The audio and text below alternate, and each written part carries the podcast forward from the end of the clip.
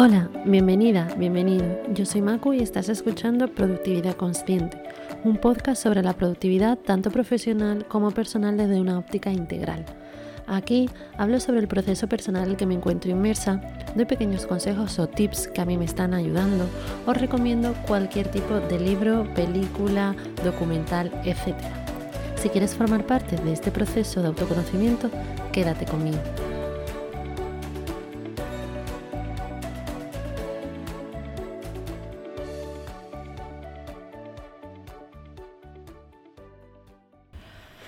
Hola, bienvenida, bienvenido de nuevo.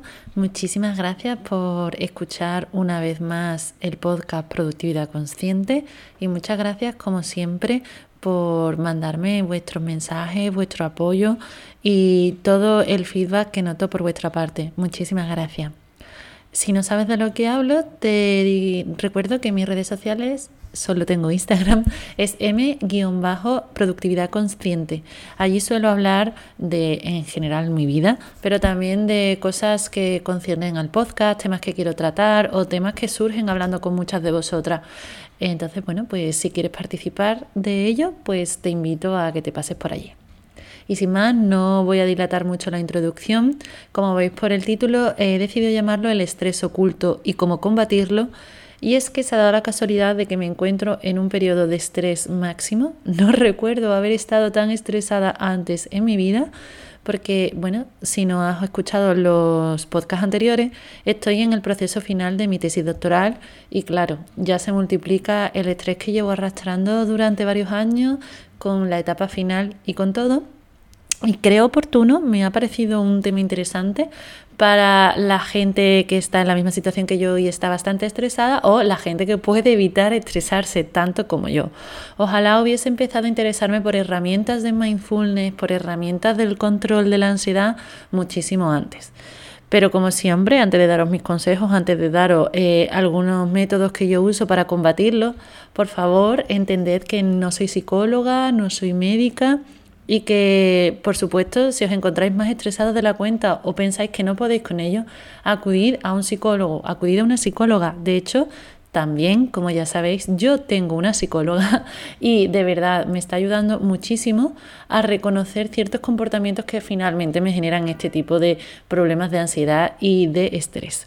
Así que ya está, como siempre, todo explicado y paso a contaros un poquito por qué he elegido este tema como ya he dicho, me encuentro súper estresada. Pero ¿qué pasa? Que yo creo que este estrés ahora, eh, bueno, pues evidentemente está aflorando por mm, todos lados, por mi piel, de hecho, como ya os contaré. Pero es algo que vamos arrastrando y que vamos como metiendo en una mochila y se va haciendo grande. Es una bola, es una situación en la que no lo vamos viendo venir, ¿no? Eh, hemos normalizado tanto que es bueno sentirte estresado. Hemos normalizado tanto este ritmo de vida en el que todo hay que hacerlo ya y deprisa y si te quedas atrás eh, seguramente seas peor. Eh, que al final puede afectarnos a la salud, no solo física, que ya os contaré que a mí me afecta muy directamente a la salud física, sino también emocional. O sea, o, somos los mejores o estamos al 100% o dormimos solo cuatro horas, porque madre mía, qué perfecta es esa gente que puede hacer una tesis doctoral, trabajar, eh, dormir poco, tener hijos, ir al gimnasio, dar cursos de inglés, es que tengo que ser igual.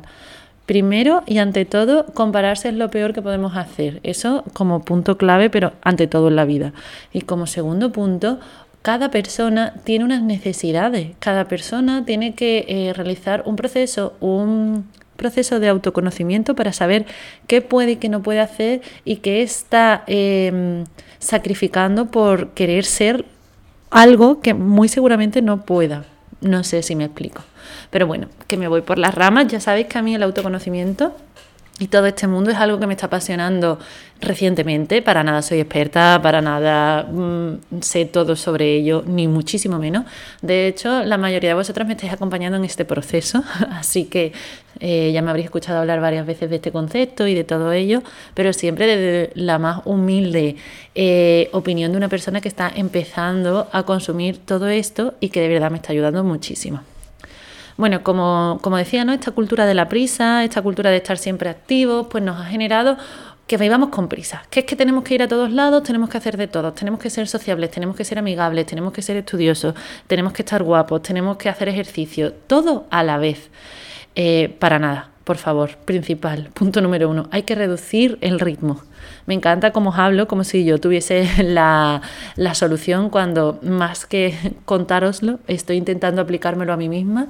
Vuelvo a repetiros lo que he dicho en la introducción. Yo estoy tan estresada que he tenido que hacer una lista de cosas que hacer para calmarme un poco. Así que bueno, que sepáis que aunque hable de este modo, es algo que estoy diciendo para vosotras por si os sirve y para mí sobre todo. Bueno, como decía, hay que bajar el ritmo. Eh, ¿Por qué? Porque no es necesario llegar a notarnos agotadas, no es necesario que, mm, que ya no puedas dormir o que te encuentres mal 100%. Mm, hay pequeños síntomas, perdón, hay pequeñas cosillas que nuestro cuerpo nos lo va avisando. Eh, para, ve parando, estás con demasiadas cosas, pero ¿qué pasa? Que no las estamos mirando. Eh, no hace falta llegar a, a ponerte mala del todo, hace falta, como yo, a, darme cuenta que tengo bruxismo. ¿Desde cuándo tengo bruxismo? Desde hace tres años. Yo, eh, me lo tuvo que decir mi pareja, notaba un dolor en la mandíbula muy fuerte, pero yo no tenía ni idea.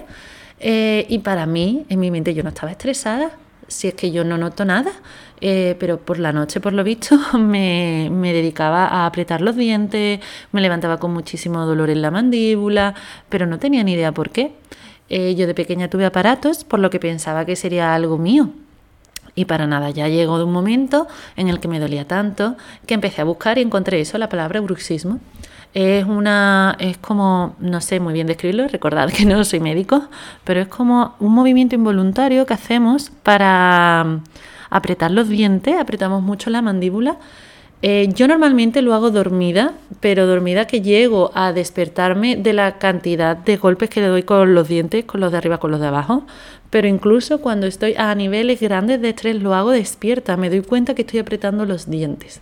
Bueno, pues eso es un primer síntoma en el que yo no sabía que estaba estresada y ya empecé a desarrollar bruxismo. Ante esto, eh, lo más eficaz y lo único que podemos hacer por ahora es eh, intentar relajarnos con métodos que ya hablaremos, pero sobre todo ir al dentista. Yo tengo una férula que me pongo por las noches para no hacerme daño en los dientes. ¿Qué más he notado en este tipo de estrés un poquito más oculto? ¿no? Problemas digestivos. Em, os lo contaba ayer por Instagram y a mí, en cuanto me pongo más nerviosa de la cuenta, eh, me dan ganas de vomitar. Yo lo genero teniendo ganas de vomitar. Hay gente que lo que tiene es diarrea, hay gente que lo que tiene es estreñimiento, hay gente que lo que tiene es ansiedad. Em, no sé si lo sabéis, pero llaman al estómago el segundo cerebro. Parece que están todos nuestros pensamientos y emociones muy conectados con nuestro estómago y con nuestro aparato digestivo en general. Entonces, todo lo que nos pasa se ve una respuesta en nuestra, eh, en nuestra digestión, en la manera en la que comemos, en la manera en la que nos sientan los alimentos.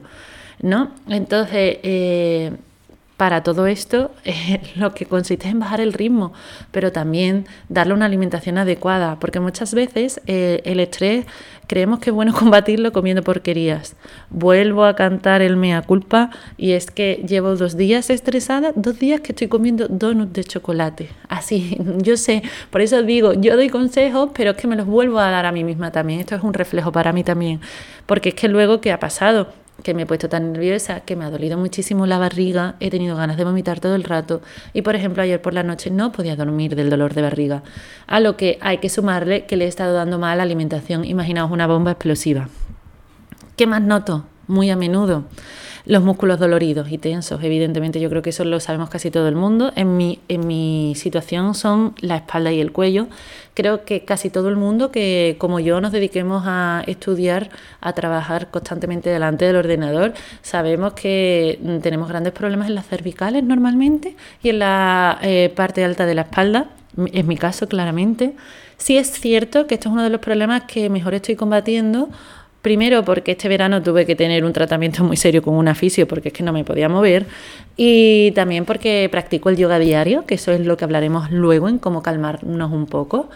Y es cierto que a mí el yoga, el yoga que practico por las mañanas es un yoga suave, es un yoga de estiramiento, es un yoga para la espalda. Cuando quiero hacer más ejercicio, hago más yoga en movimiento o un yoga un poco más fuerte, un yoga un poco más físico. Pero todas las mañanas, sí o sí, estiro la espalda con movimientos de yoga. Me va genial, de verdad os lo recomiendo. Si como yo, después de esas 20 minutos, media hora de yoga, lo que vais a hacer el resto del día es estar sentados delante de un ordenador. ¿Qué más noto? El insomnio. Creo que ya lo he contado muchísimas veces. Hay gente que le afecta, fíjate, el estrés durmiendo mucho más. No, no sé si decir ojalá, porque supongo que tampoco es bueno, pero a mí me afecta en que dejo de dormir. Además es una pescadilla que se muerde la cola porque estoy estresada. Eh, empiezo a dormir poco, como duermo poco necesito mucho café, la cafeína me hace dormir menos, etcétera, ¿no? O sea, entendéis más o menos la, la rueda que me genera el estrés.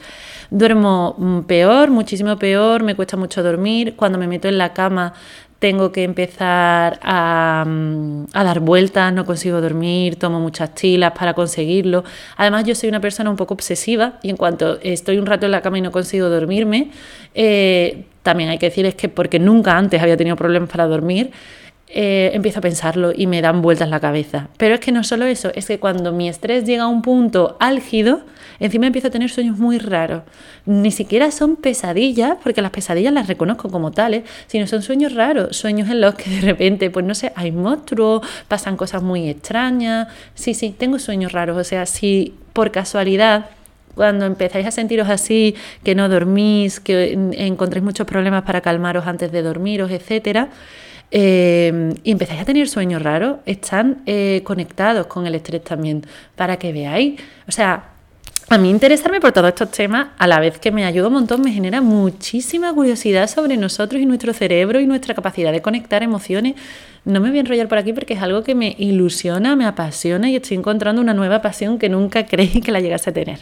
Pero bueno, ¿qué más cosillas? Bueno, pues me duele la cabeza. Creo que eso casi todo el mundo lo puede relacionar con el estrés, pero no creáis que es una de las cosas que más me sucede a mí. Por el contrario, igual que yo he desarrollado bruxismo y, por ejemplo, me duele mucho la espalda, aunque ya lo estoy mejorando, los problemas digestivos o el dolor de cabeza solo me llegan cuando ya estoy realmente mal. Es decir, eso ya sí que es un punto para mí nada oculto, ya es un hola Macu, ve a dormir. Eh, ¿Qué más me pasa? Y muy relacionado con, el, con los problemas digestivos, que tengo cambios de apetito y de peso. De vez en cuando se me cierra el estómago y no como en un día y medio, y de vez en cuando me como todo lo que haya en la despensa. Eh, esto también entiendo, supongo, que varía según la persona, Habrá personas que no coman durante sus periodos de estrés. De hecho, tengo una conocida que eh, terminó la tesis con 20 kilos menos de lo que debería. Para nada positivo. Siempre está la broma de ojalá se me cerrase a mí el estómago. Para nada. La pérdida de peso sin control es igual de mala que coger peso sin control. Mi caso es el contrario. En mi caso es el contrario. Yo cojo peso entre que llevo, llevo una vida sedentaria por culpa de la tesis. Eh, y bueno, por culpa mía sobre todo, como trataremos después. Pero bueno, mi vida se ha vuelto más sedentaria. ¿Qué decir ahora del momento en el que estamos, no? Que de hecho hay que aprovechar para salir a caminar todo lo que podamos. Eh, me generan también, bueno, pues que me aburro, es de estar sentada, no le pongo solución, pero digo, ah, pues voy a comer, que estoy aburrida. No sé si me entendéis. Eh, nada, eh, además esto no solo me ocasiona más estrés, me duele más la barriga y me genera una peor alimentación, sino también me, me afecta mi ánimo, ¿no? Una persona al fin y al cabo quiere verse bien y cuando te empiezas a no ver bien también te afecta mucho al ánimo. Eh, ¿Qué más me puede pasar? Bueno, pues me vuelvo nerviosa e irritable. Eh, a mí me cuesta ver que esto esté reflejado con el estrés, en mi caso, porque soy una persona nerviosa desde que nací. Eh, pero sí es cierto que la gente que me rodea ha visto que estoy generando muchísimo más nerviosismo, que no soporto estar mucho tiempo sentada. Por ejemplo, casi no veo películas porque digo, no, yo dos horas no puedo estar sentada sin estudiar o cosas así. Entonces, y bueno, y lo de irritable, eso es claro, nos ponemos más irritables y por desgracia lo pagamos con quien no lo tenemos que pagar, ¿no? Eso creo que nos pasa a casi todas las personas. Pero bueno, también es algo que, que noto cuando ya estoy al límite. Pero ¿qué noto? O sea, ¿qué no noto y que me da muchísimo coraje empezar a notar que se me caiga el pelo? Sin ninguna duda eh, el combo ya de el, me duele la barriga, me duele la cabeza y se me cae el pelo, es que me pongo a llorar directamente, en plan, no puede ser, no me puede estar costando la salud física esto. Y así es, ¿vale? Se me cae el pelo, no sé si os pasará, me paso el cepillo y fatal. Y por supuesto tengo urticaria. Eh, esto es algo que va muy en relación con, que yo tengo eh, que yo tengo dermatitis atópica, perdón, que me he liado. Tengo dermatitis atópica y entonces mi piel es demasiado sensible. Pero es que esto se multiplica por 10 cuando más estresada estoy. Ya no solo me salen las ronchas que me salen normalmente por causas de esta enfermedad cutánea, sino que me empiezan a salir sarpullidos. Y esto es algo que em, debería de empezar a mm, recordármelo más veces, porque por ejemplo la semana pasada me empezó a salir un sarpullido por la mandíbula, o sea, por la parte inferior del mentón, que no paraba de rascarme y no identifiqué no identifiqué con el estrés cuando claramente ahora, una semana después, ya me han saltado todos los demás efectos. Entonces, bueno, no sé, os he ido contando algunos de los que yo tengo. Espero no haberos aburrido con tantas cosas malas. Ahora parece que soy un despojo humano. Eh, no los tengo todos a la vez. Por ejemplo, el bruxismo lo, lo, tengo siempre. Eso sí, ya llevo tres años en el que tengo que dormir con eso.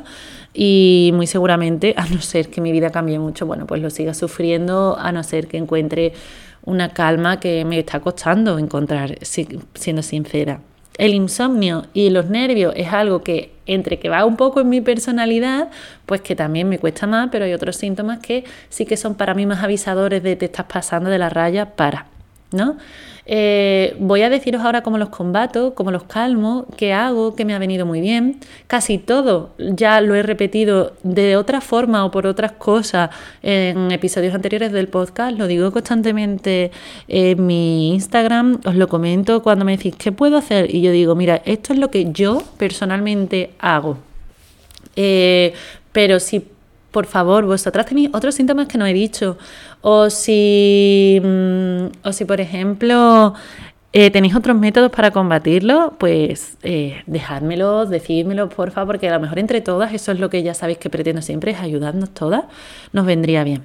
Entonces, como decía, os he dicho nueve de los síntomas ¿no? que, más, que más puedo ver cuando empiezo a ponerme peor. Son síntomas casi todos, como ya veis, que podríamos identificar como externos, ya creo que de todo lo que he hablado y de todo lo que la gente va sabiendo, sabemos que no son externos, que vienen desde el interior y que se externalizan, pero que no son al contrario. No tengo urticaria y por eso me estreso, es todo lo contrario.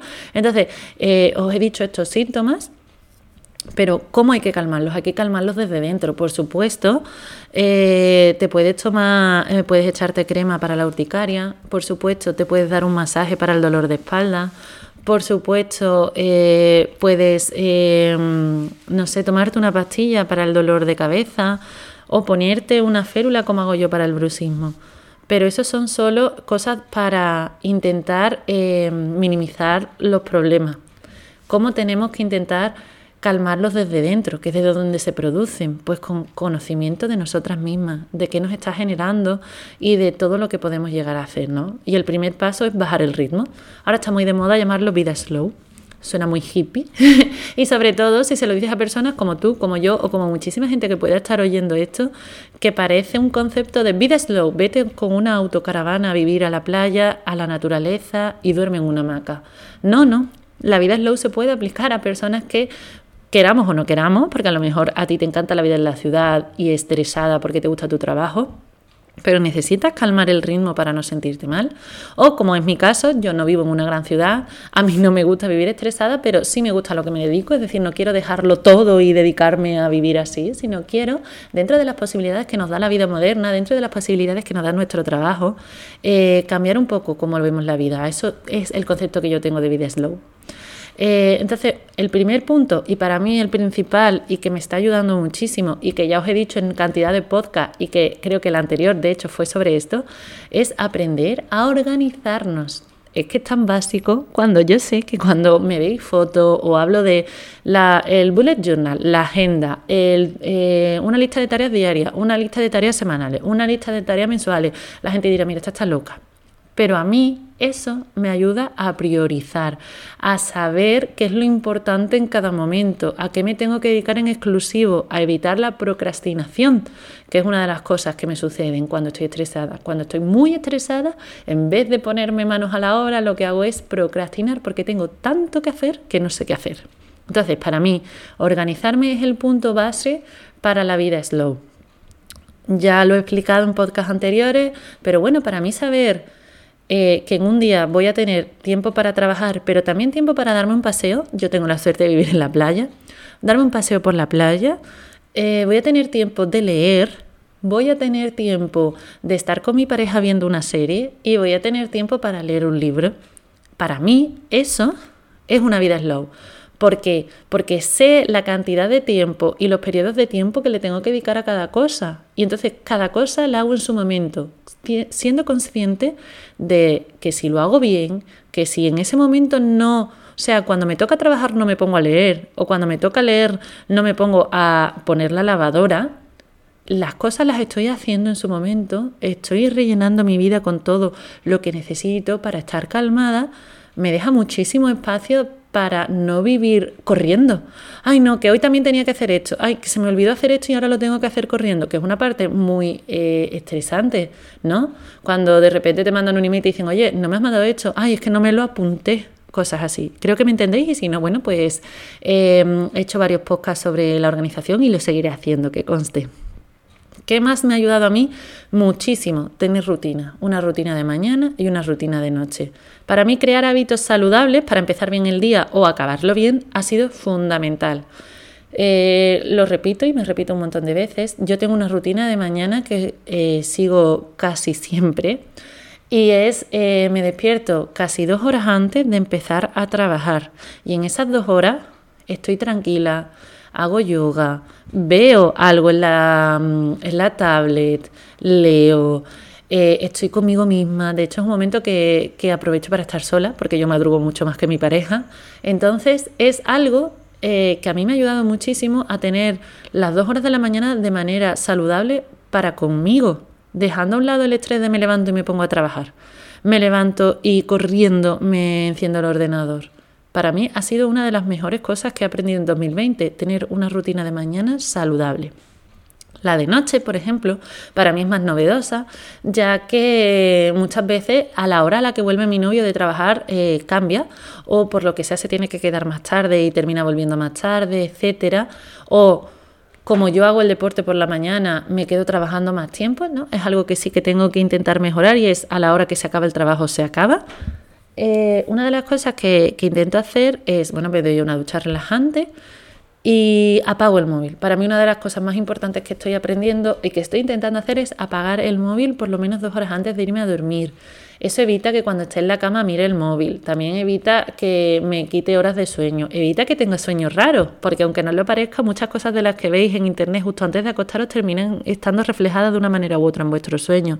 Y me permite esas dos horas estar relajada, estar plenamente en otros procesos que me generan más felicidad que el móvil Em, me tomo una tila tranquilamente charlando, no sé, generar otra rutina por la noche y sumarla a la de la mañana, me hace que por lo menos las dos primeras horas que estoy despierta y las dos últimas horas que estoy eh, despierta sean para mí o para mí con mi pareja, pero sean para estar tranquila, para que no todo sea ir corriendo a todos lados. Otra cosilla que estoy intentando eh, hacer diariamente es ejercicio.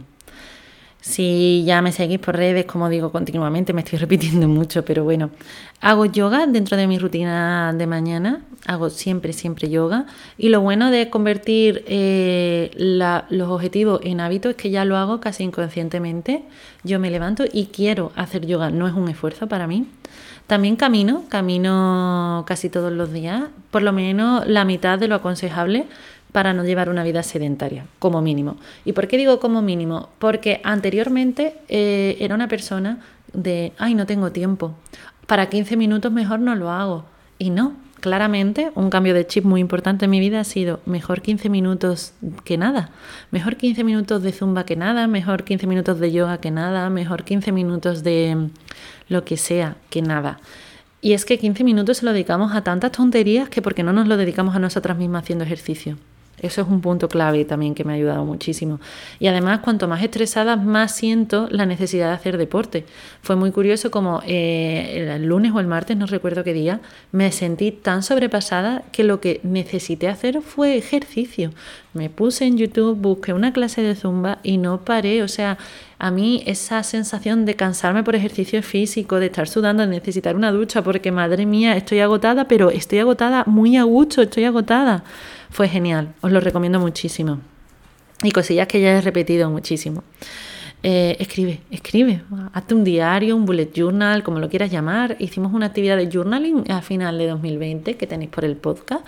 Eh, me gustaría seguir hablando de la escritura y de todo lo bueno que me, que me está aportando, pero sobre todo escribe para volcar todo lo que piensas y te sorprenderá qué cosas te, te, estresan, cosas que no quieres o no puedes o no eres capaz de verbalizar tan normal, pero si las escribes salen de manera mucho más natural. Por supuesto, ríete. Busca cosas que te hagan reír. Para mí algo muy curioso es que mm, cuanto más estresada estoy, menos ganas tengo de ver series eh, serias. no sé si, o sea, ¿me entendéis? O sea, un thriller, todo este tipo de series que son mis favoritas de norma eh, general, por norma general, cuando estoy muy estresada y como lo que quiero evadir, es evadirme, ¿Qué tipo de series busco? Busco algo que me ría carcajada, que me vaya con un buen sabor de boca. En mi caso ahora mismo está haciendo que estoy volviendo a ver todo de Big Bang Theory, porque es una serie con la que yo me río a carcajada. Pero es que también estoy volviendo a ver Las chicas Gilmore, porque es una serie que me produce tranquilidad. Eh, yo también he de deciros que es que no soy una persona que se enganche mucho a las series, entonces a lo mejor alguna de vosotras estáis diciendo, no, delito, hay que ver la última serie de moda. No es mi caso, entonces a mí me genera mucho el reírme a carcajada. Buscar libros que sean de fácil lectura, buscar libros que me proporcionen risa y paz, eso es algo fundamental, busca reírte. También pongo límite. Eh, eso es algo que estoy tratando no solo por, eh, por el estrés, sino por la ansiedad en general y con mi psicóloga, ¿no? Aprender a decir que no, aprender a decir que no al trabajo que me está sobrepasando. Cuando yo estoy con la tesis, cuando no puedo más con mi vida y me dieron otro proyecto, hace poco, que ya llevo mucho tiempo estresada, dije, no puedo, estoy muy agobiada y no puedo aceptar ahora mismo este trabajo. En otro momento no lo hubiese hecho jamás. Hubiese dicho, venga, más trabajo, mejor currículum, más para mí, qué bien, todo el mundo me ve estresada porque soy la más trabajadora. No, dije, mira, no puedo. Pero no solo poner límites eh, laborales, también poner límites con nuestras amistades o con nuestra familia. Eh, yo tengo la suerte de tener un núcleo de amistades pequeño, pero súper bueno, en el que soy muy sincera y en el que puedo hablar de esto sin problema y decirles, chicas, eh, estoy estresada a más no poder, por lo tanto, me voy a salir de los grupos de WhatsApp y voy a no haceros caso por lo menos hasta dentro de tres días que vuelva a mirar el WhatsApp. Y cosas así. También pongo límites a mi pareja. Nosotros normalmente, y ahora os contaré, juego a la play con él, que es algo que he descubierto que en cuarentena que me hace reír muchísimo. Pues hay veces que, nada, oye, terminamos comer, jugamos algo. No, tengo que trabajar. Y ya está. O no quiero dormir o no quiero leer. No hace falta que sea por trabajar, claramente. Eh, gente que te invita sí o sí todos los días a salir a la calle, pero tú quieres hacer otra cosa, aprende a decir que no. Es fundamental. Eh, también evitar procrastinar. Esto es un tema que se merece no un podcast, sino 27 por lo menos. Es como intentamos aprender a no perder el tiempo. Eh, para mí es fundamental la organización y algunos truquillos que ya he ido poniendo por Instagram, ¿no? De apagar el móvil y todo eso. Pero sin ninguna duda, no procrastinar es algo que me tengo que intentar meter en la cabeza 100%, porque es que procrastino como la que más. Pero bueno, es evidente que hay que intentar evitarlo. Soy una persona muy ordenada y esto sí que me genera muchísima paz y muchísima tranquilidad, pero sin duda os aconsejo a todas las personas eh, evitar ser desordenadas porque es que el desorden hace perder tiempo. Yo, una cosa que por ejemplo mi novio siempre se ríe, sé dónde está todo, todo, todo. También tened en cuenta que mm, desde hace un poco estoy intentando abrazar el minimalismo, como creo que ya he contado en algún podcast, lo que ha generado que desde eh, hace un, casi un año haya hecho revisión de casi todas mis pertenencias y ya tengo muchísimas menos, solo las necesarias y eso me ayuda mucho a, uno, ser ordenada, dos, saber dónde están todas. Eh, también hay que sumarle que yo me mudo con mucha frecuencia de ciudad y de casa, por lo tanto yo he ido ordenando mi casa casi nueve meses como mínimo la reordeno desde cero. A mí eso me facilita la vida, o sea, yo salir de casa y saber dónde están las llaves a la primera, buscar un bolso y saber dónde está hasta el papeleo, que he tenido la semana pasada que hacer papeleo oficial, sé en qué carpeta está cada cosa. Es que eso me genera mucha paz, mucha tranquilidad y evita el estrés tonto y bueno, ya por último, cuidar nuestro físico, que va en relación con todo lo que hemos hablado a lo largo de, de esto, no solo haciendo ejercicio, para mí, eh, verme al espejo y verme bien me tranquiliza también mucho. No verme bien de me veo y que mm, no sé qué superficial soy. No, ver que, que, no me han salido sarpullidos, ver que no se me cae el pelo. Entonces, ¿cómo podemos ayudar a nuestro cuerpo a que esto pase? No siendo descuidadas.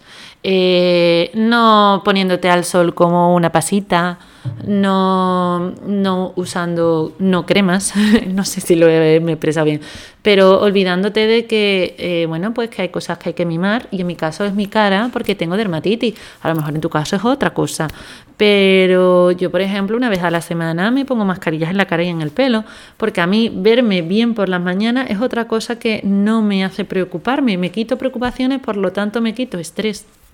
En fin, aquí solo he hablado de nueve cosas. Creo que las nueve cosas que os he contado para combatirlo están estrechamente ligadas entre ellas. Creo que casi todo podría resumirse en convertirte en una persona con rutinas fijas, pero rutinas encaminadas hacia tu bienestar eh, físico y emocional y a la organización. Son los temas que más trato también. Creo que porque una vez más están eh, relacionados con casi todo lo que nos permite llevar nuestra vida hacia eh, un bienestar mayor y, como no, hacia el autoconocimiento, saber qué nos hace bien a nosotras, saber qué nos hace calmarnos. Y yo he dicho, por ejemplo, ver películas de risa o series de risa, pero es que a lo mejor a ti te calma el dramón de tu vida. O a lo mejor a ti, eh, en vez de decir que no a ser tan sociable, lo que te ayuda al revés, ser súper sociable.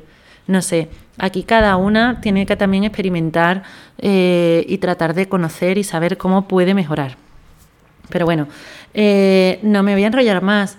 Solo decir que creo que todas las personas debemos buscar la calma.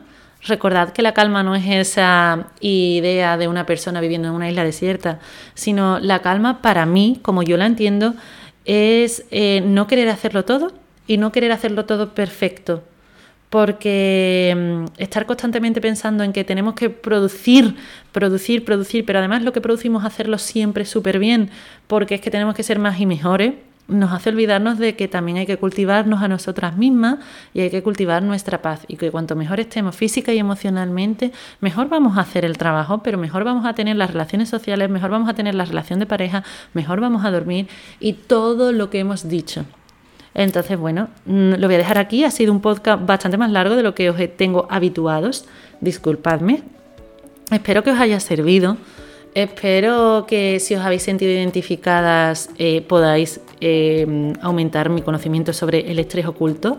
Si tenéis algunos de los síntomas físicos y tenéis modo de combatirlo, pues me digáis cómo lo combatís.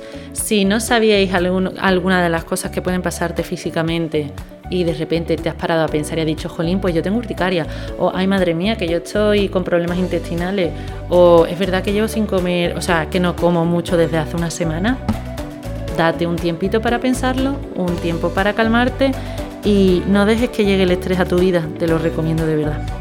Y nada, no me enrollo más, espero que os sirva. Yo también tengo que tomar nota, precisamente hoy, que está siendo un día muy estresante, y organizarme, calmarme y decidir que antes que ser la mejor persona está pues ser yo. Y yo, eh, para mí ser yo es también estar calmada. Un abrazo muy fuerte nos escuchamos en el próximo podcast. Un abrazo.